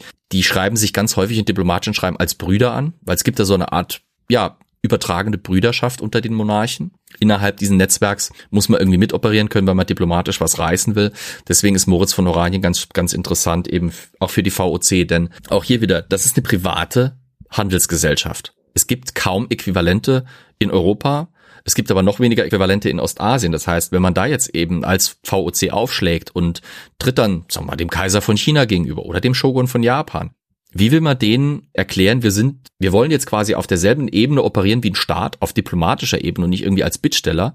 Wir sind aber kein eigener Staat. Was sind wir überhaupt? Wie, wie vermittelt man das? Wer sind wir? Was sind wir? Wo sind ja, wir? Ja, bis du das halt, bis du das denen vermittelt hast, das tut sich keiner diplomatisch an. Wegen des Prestigeunterschieds äh, Unterschieds auch. Deswegen bedient sich die VOC, wie es andere Handelsgesellschaften auch taten, eben beim Staat um, Legitimi äh, um Legitimisierung, während aber zum Beispiel die englische East, East India Company sich einfach beim König oder der Königin bedienen kann, müssen die VOC-Leute ein bisschen kreativer werden. Wie gesagt, sie sind aus den Vereinigten Niederlanden. Dort herrschen die Generalstände, die im Prinzip so eine Art Parlament bilden, wenn man es so will. Wo geht man jetzt hin für realistischen Glanz? Na, man geht zu Moritz von Oranien, Jetzt ist er aber nur so ein Graf und Stadtholder. Wie will man das jetzt schon wieder vermitteln? Das ist nämlich auch wieder so ein Konstrukt, das es sonst nicht gibt. Also, das finde ich ganz spannend. Ich hoffe, ihr auch, wenn ich es euch erzähle. Wird Moritz von Oranien im diplomatischen Sprech der VOC und dieses kolonialen Wettrennens, der, dass sich die Niederlande, äh, die Niederlande da mit den anderen liefern, gerne mal im Rang etwas erhöht. Er tritt nämlich als König von Holland auf. Das heißt, es werden also Empfehlungsschreiben also von, von, einem Holland. im Prinzip völlig von Holland. Nicht von den Niederlanden, sondern von Holland. Nee, der König von Holland. Okay. Äh, es wird ganz oft eben in diesen diplomatischen Einschreiben, also äh, Empfehlungsschreiben dann vom König von Holland an den König von Japan oder sonst was irgendwie adressiert.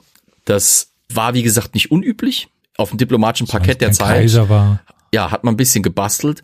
Nee, es war kein Kaiser, aber sagen wir es mal so, ähm, oh Gott. es stank ein paar Leuten ganz gewaltig, dass da jetzt plötzlich die Holländer unterwegs waren und dann sagten, mhm. hier unser Moritz von Oranien, König von Holland. Ne? Mhm. Äh, die Engländer zum Beispiel waren da sehr petty, also sie waren da natürlich sehr angepisst. James Erste zitierte sogar die äh, holländische Gesandtschaft in London zu sich und sagte, sag mal, eure Leute reisen hier rum und bezeichnen mich als ein, äh, bezeichnen euren, euren dahergelaufenen Grafen da als einen großen König der Könige und sagen hier, ich wäre nur einer von vielen kleineren Königen oder sowas. Also was fällt denn euch da ein für ein Scheiß? Das, das stellt ihr mal gefälligst ganz schnell ab, sonst kracht's. Es hat sogar teilweise ganz typisch, typisch englisch äh, haarspalterische Aktionen, zum Beispiel ähm, fürs Kron Krönungsjubiläum James I.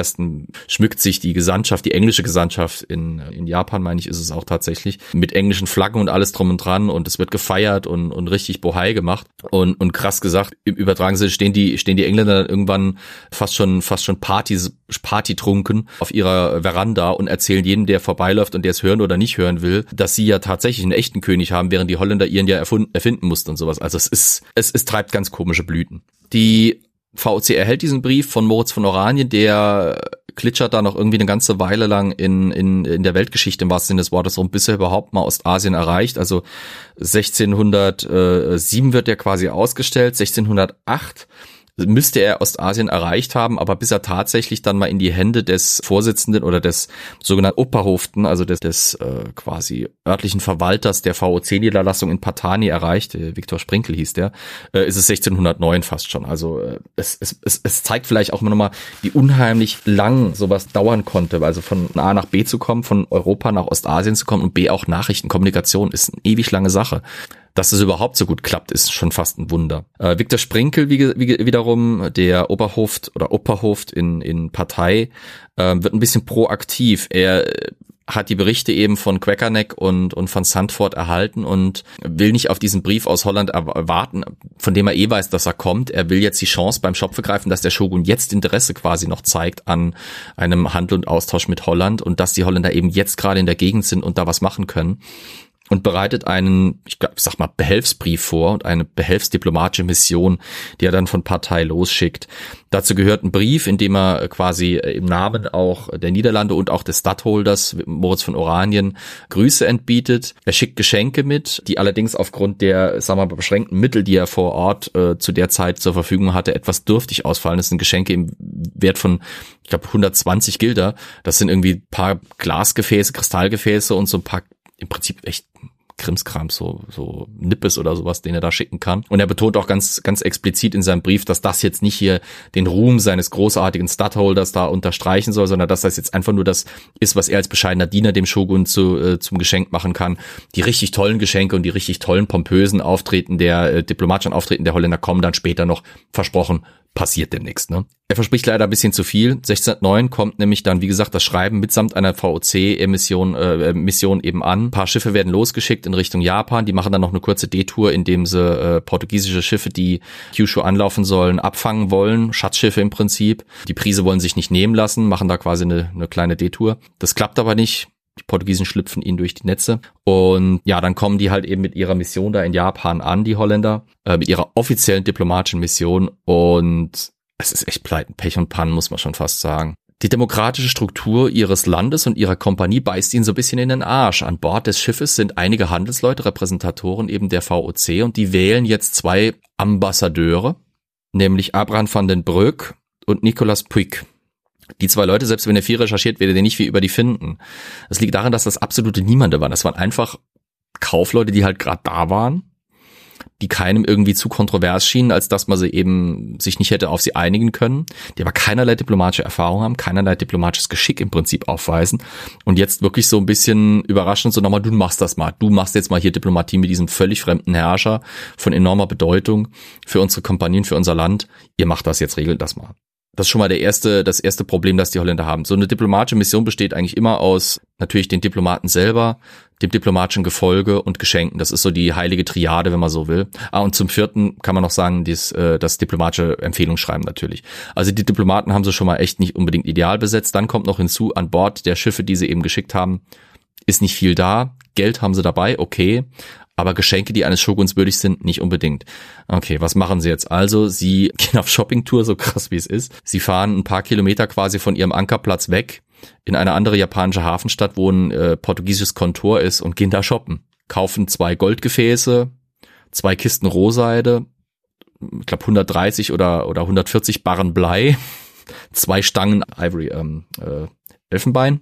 Ja, und das ist dann mal das diplomatische Geschenk, äh, das sie eben zur Einführung dem Shogun zum Geschenk machen können. Der Brief ist auch dabei, an den König von Japan gerichtet. Das Gefolge, das sie mitnehmen, besteht irgendwie aus einer Handvoll abgelotterter Offiziere und ein paar Schiffsjungen, krass gesagt. Also da ist nichts von dem Pomp dabei, der zur gleichen Zeit diplomatisch normalerweise gemacht wird. Also wenn da ein koreanischer Diplomat zum Beispiel aufmarschiert, da sind das mindestens mal Prinzen, da ist ein Dutzend, zwei Dutzend hohe Offiziere und Repräsentanten dabei, da werden teure Geschenke gemacht, da sind Dolmetscher dabei dabei, da sind Musikanten dabei, da wird halt richtig ein Aufriss gemacht. Und jetzt kommen halt diese Holländer, diese, diese Rotschöpfe in mehr oder weniger normalen Klamotten, Allerhaupt die Offiziere haben immerhin Brustpanzer an und ein paar Scherpen um und so ein Zeug, aber da ist nichts sonst dabei an großem Glanz und da stellen die halt diese Kisten dahin.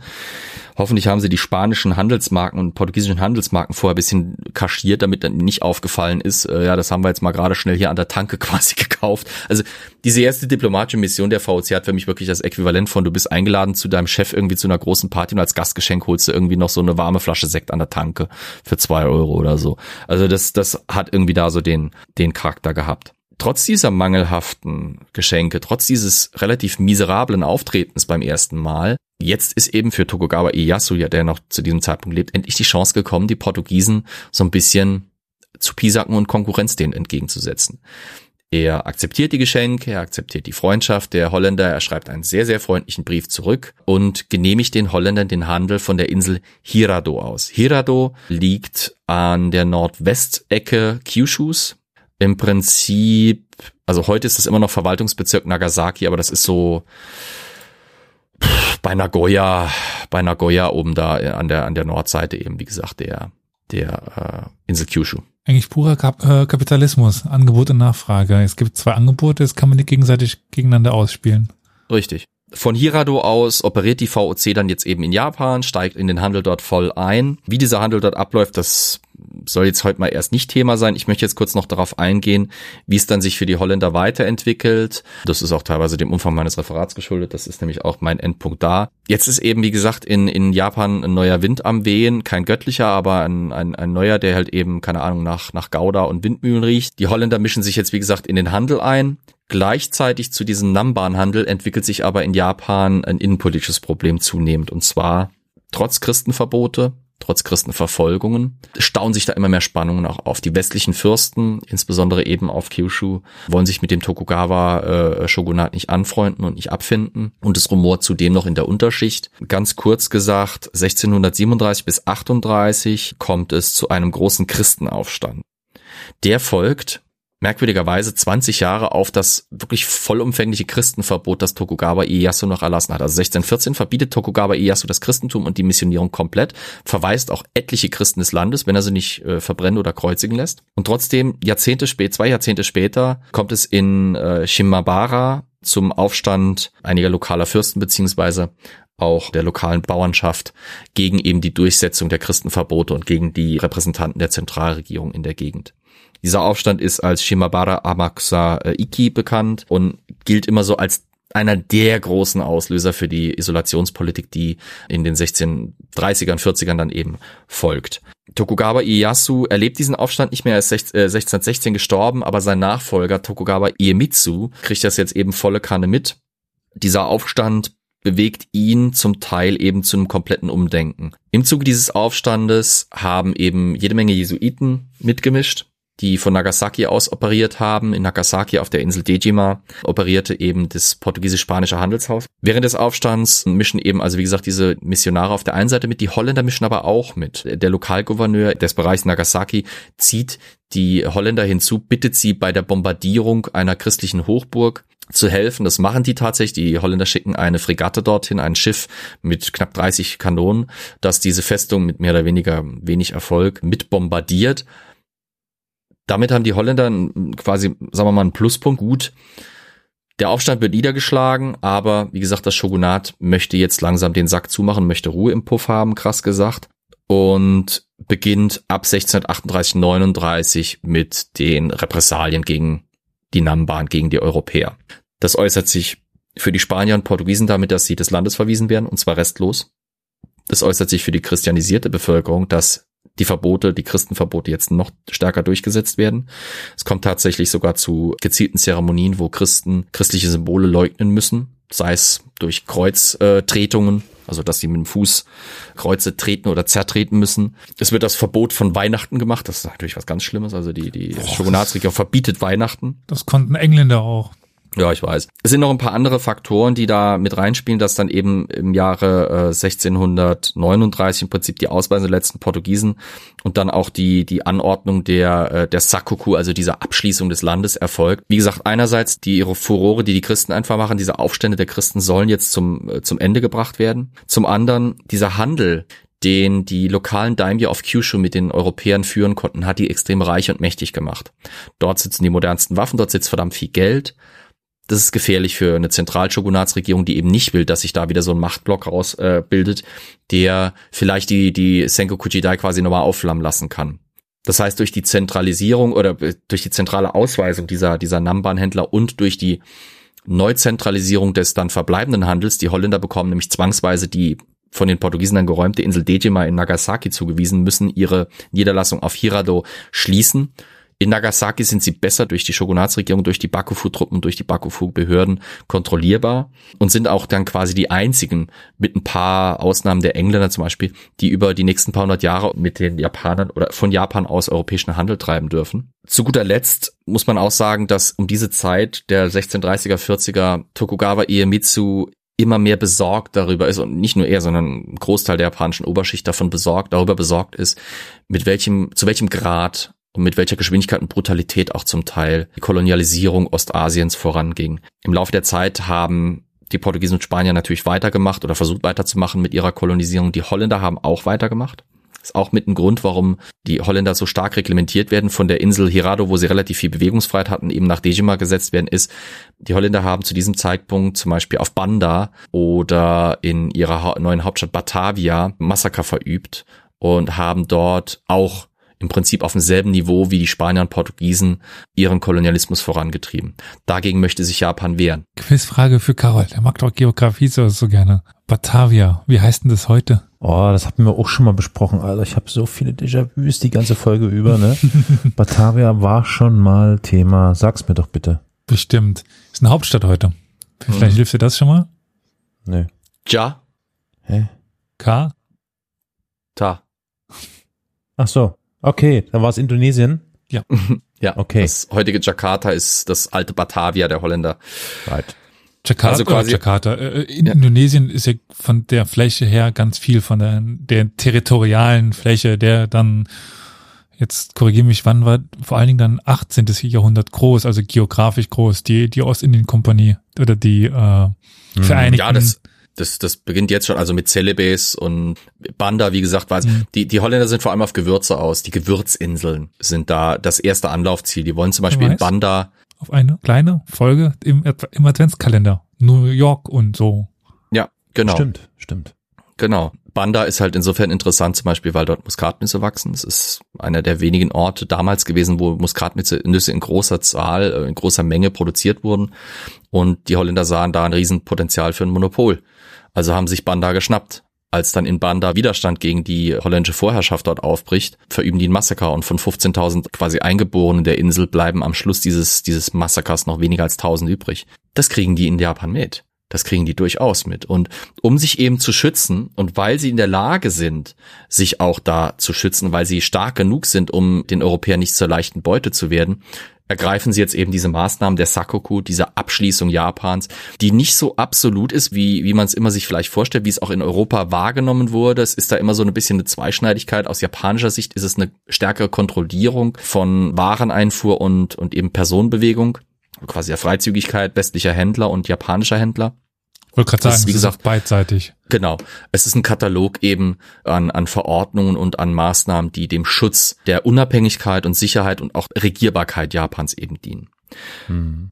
Insgesamt, unsicher. Es gibt diese Episoden von Schiffern oder von Fischfängern, die dann, Mhm. also ja- japanischen, die ins Ausland abgetrieben werden oder ähnliches. Wenn die zurückkommen müssen, werden erstmal ausgefragt, gehen die ins Ja. Gefängnis und so. Und also es betrifft eben sowohl Japaner als auch Au- Ausländer in beide Richtungen. Es ist halt aber nicht so absolut, wie es immer wieder dargestellt wird. Also selbst, selbst ich bin da dem teilweise ein bisschen aufgesessen, habe das mal, ich weiß nicht, ob es in der Sekigahara oder in der Toba Fushimi Folge so betont. Ich glaube, in der Toba Fushimi Folge habe ich mich da ein bisschen vergriffen. Folge. Ja, ich weiß. In der Toba Fushimi Folge, da muss ich ein bisschen relativieren, habe ich, glaube ich, das bisschen zu krass dargestellt. Also wir haben Fälle, wo Europäer in Japan anlanden während dieser Sakoku-Phase und werden sofort massakriert. Wir haben aber mindestens genauso, wenn nicht sogar mehr Fälle, wo die interniert werden. Hm. Die dürfen Japan nicht verlassen, aber sie werden halt nicht sofort getötet. Sie dürfen halt nicht mehr raus. Also abschließend würde ich halt mal so zusammenfassend ein bisschen sagen, die der europäische Handel kam immer wieder zu, zu interessanten äh, Knackpunkten in der japanischen Geschichte, sei es, dass die Portugiesen eben kamen, als der chinesische Handel für Japan tabu war, profitierten die, die, Portugiesen davon. Die Holländer kamen, als die Portugiesen quasi so langsam zu einer äh, ja, unbeliebten Truppe wurde und konnte da eben dann sich positionieren, um später eine Lücke zu füllen, die sich dann eben durch die internen Entwicklungen Japans, gerade eben mit den Christenrevolten da äh, oder der großen Christenrevolte von Shimabara auftat. Was spannend ist, ist, dass Japan eines der wenigen Länder, wenn nicht das einzige wirklich große Land in, in Ostasien war, das nie in dem Maße kolonisiert wurde wie die Länder drumherum. Das lag zum einen daran, dass in dieser Frühphase der Kolonisierung im 16. Jahrhundert, als die Europäer kamen, Japan in der Senkoku-Jidai-Phase militärisch dermaßen hochgerüstet war, dass die Europäer da einfach gar nicht mehr drüber nachdenken konnten oder sollten oder sich trauten, in irgendeiner Form militärisch sich gewaltsam da reinzusetzen die hätten niemals eine Armee gebracht, die groß genug gewesen wäre, um sich da reinzusetzen. Selbst wenn sie irgendwo mal lokale Daimyos besiegt hätten, hätten sie sich mit der Bevölkerung rumschlagen müssen, beziehungsweise mit einer sich wahrscheinlich sehr schnell zusammentuenden Fraktion oder Koalition von Daimyos oder eben dem Shogunat selber, sobald es sich dann wieder am rausbilden war. Es gab da keine Möglichkeit, militärisch in dem Maße Druck auszuüben und sich da rein zu quetschen, wie es in anderen Bereichen Asiens passierte. Im Gegensatz, äh, im Gegenteil sogar, Japan ist einer der wenigen Orte, wo diese Handelskompanien, insbesondere auch die VOC, selbst in ihren machtvollsten Phasen sich eigentlich fast immer nach den lokalen Machthabern auch richten musste. Also hier mussten sie diplomatisch vorgehen, mussten aufpassen, was sie taten. Sie waren auch nie in der Lage, eben hier irgendwie in der Politik Japans großartig sich mehr rauszuschlagen, als der Shogun es zuließ. Es wurde nie mehr als Dejima im Prinzip, also von Dejima aus dürfen sie handeln, das war's dann aber auch. Sie haben das Handelsmonopol, weil kein anderer Europäer im Prinzip oder keine andere europäische Nation oder Organisation in dem Maße Handel treiben darf wie sie. Aber dabei bleibt's dann auch. Hier werden keine Sonderrechte gemacht, es dürfen keine weiteren Forts oder zusätzlichen Handelspunkte gegründet werden. Es ist alles sehr streng reguliert und die VOC richtet sich dann auch danach. An dieser Stelle ist sie quasi brav wie ein Kätzchen, wo sie an anderer Stelle halt den wilden Tiger rausrückt. mit Massakern etc. Mhm. Ähm, und trotz eben diplomatischer Startprobleme und trotz diplomatischer Winkelzüge mit dem König von Japan, äh, König von Holland, das ist natürlich den Japanern dann irgendwann auch mal klar geworden, dass das bisschen übertrieben war, aber was soll's, schaffen es die Holländer eben aufgrund, wie gesagt, ihrer günstigen Ankunftszeit und ihrer Möglichkeit, die Lücke der Portugiesen zu füllen, hier in Japan erfolgreich Fuß zu fassen. Bis ins 18. Jahrhundert hinein bleiben die Holländer die Haupthandelspartner, wie gesagt, Japans. Also wir finden noch in der Boshin-Phase, also dem End, der Endzeit des alten Shogunats, als dann die europäische Öffnung durch die Amerikaner erzwungen wird, viele, viele holländische Waffen und Überbleibsel aus der holländischen Handelszeit in Japan. Aber wie gesagt, mit dem 19. Jahrhundert endet dann auch diese große Phase. Japan wird trotzdem nicht kolonisiert, es wird halt dem Westen gegenüber zwangsweise geöffnet. So, ich wäre an der Stelle dann langsam am Ende. Ich hoffe, es war halbwegs spannend. Wie gesagt, es war jetzt eine Lückenbüßer-Folge. Sie ist doch bisschen lang geworden, aber mir hat es nicht gelegen. Falls euch das Thema irgendwie interessiert hat, schreibt es irgendwie in Kommentare, schreibt uns Nachrichten. Guckt mal, ob, ob ihr noch irgendwie Interesse habt, da einige Faktoren zu äh, vertiefen. Da werde ich das versuchen zu tun. Ich würde sowieso, Flo, sagen, du hast damit mehr oder weniger eine Reihe gestartet, nämlich die Geschichte Japans. Tatsächlich, das könnte tatsächlich der Fall sein, ja. Also wenn du dann noch Sekigahara nachlieferst und ich nehme mal an, da dich die japanische Geschichte sowieso interessiert, ja. wird es hoffentlich in Zukunft noch so ein, zwei, drei, vier, zig interessante Folgen über Japan geben und deren Geschichte. Wir schauen mal. Es gibt ich habe gerade noch im Chat gesehen, ja genau. Äh, wie ist denn die Quellenlage in dieser Sache? Ähm, erstaunlich gut. Bürokraten sei Dank.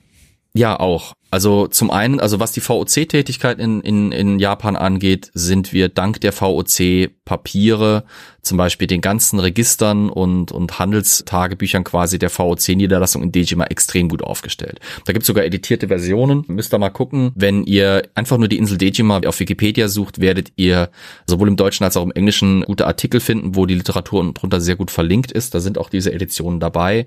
Wir haben natürlich über den, überhaupt den generellen Kontakt der Europäer mit Japan viele, viele ähm, Reiseberichte. Wir haben Beschreibungen, wo gerade die Kontraste auch teilweise äh, zwischen, zwischen den europäischen und japanischen Gesellschaften aufgetan werden. Französischer Adler, dessen Namen, oder französischer Reisender, dessen Namen mir jetzt gerade nicht einfällt. Da sind sogar teilweise auf YouTube Videos gemacht worden, wo sein Reisebericht transkribiert äh, vorgelesen wird, stellenweise, wo dann drauf zum Beispiel, wie gesagt, die Kontraste geschildert werden. Also, dass europäische Frauen zum Beispiel ihre Zähne weiß wollen, japanische Frauen färben sie mit, mit Essig und Eisen schwarz, japanische Männer zupfen sich quasi die Haare rituell zum Teil aus, damit sie eben quasi keinen zu üppigen Bartwuchs haben, während Europäer Europäer ihren Bart teilweise ganz stolz patriarchalisch dick tragen und so Zeug. Da haben wir einiges. Auch japanische Quellen haben wir natürlich viele. Bildquellen insbesondere. Also wenn ihr mal Namban-Handel googelt oder die VOC in Japan googelt, findet ihr ganz viele Darstellungen, wie auch die, die wir heute als Folgenhintergrund gewählt haben. Das ist im Prinzip ein VOC-Schiff, das man da sieht, voll aufgetakelt mit allem drum und dran, aber eben in einer japanischen Darstellung eines japanischen Holzschnittes. Da findet man einiges. Was ich spannend finde, ist gerade auch, weil wir vorhin das Thema Gaijin hatten, auf frühen Darstellungen, japanischen Darstellungen von Europäern, gerade der Portugiesen in der Anfangszeit, sind ganz, ganz besonders die Nasen extrem betont. Also die Gesichter sind insgesamt äh, etwas in die Länge gezogen haben, fast schon ein bisschen was Rattenhaftes, muss man ganz krass sagen. Einfach weil sie, weil die äh, japanischen Künstler ganz großen Wert darauf legten, eben diese anatomischen Unterschiede, sei es die Haarfarbe oder halt eben auch die Größe und Form der Nasen hervorzuheben, weil das halt deutlich unterschiedliche Merkmale waren. Mhm. Wir haben auch sag mal, sachgeschichtlich viele Quellen über den Austausch zwischen Japan und Europa. Da ich ja so ein bisschen der Militärtyp hier geworden bin.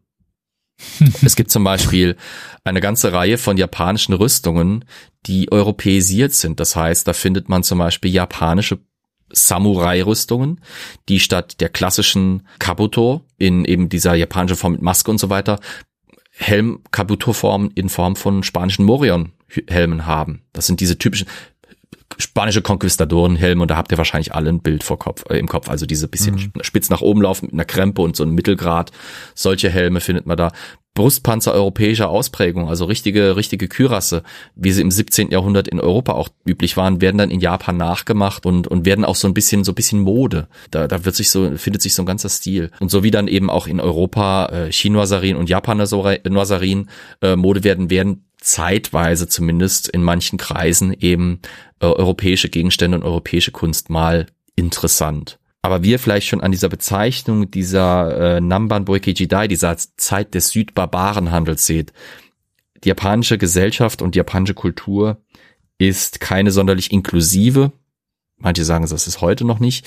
ähm, Ja, ja, die eigene kulturelle Überlegenheit ist schon häufig ein Thema äh, oder ein, oder ein Faktor, der da in die in die Gedankenwelt mit reinspielt. Also es ist jetzt nicht so, dass die äh, sich jetzt wirklich so europäisieren, also die, die wollen sich damals noch nicht europäisieren in dem Maße. Die nutzen das, was die Europäer ihnen bringen, woraus sie Nutzen sehen, militärisch vor allem, aber die wollen jetzt sich nicht hier anpassen, die wollen jetzt nicht europäisch werden.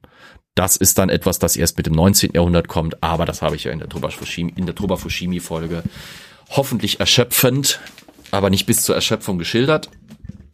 Und ich hoffe, ich habe damit Superburs Frage ausreichend beantwortet.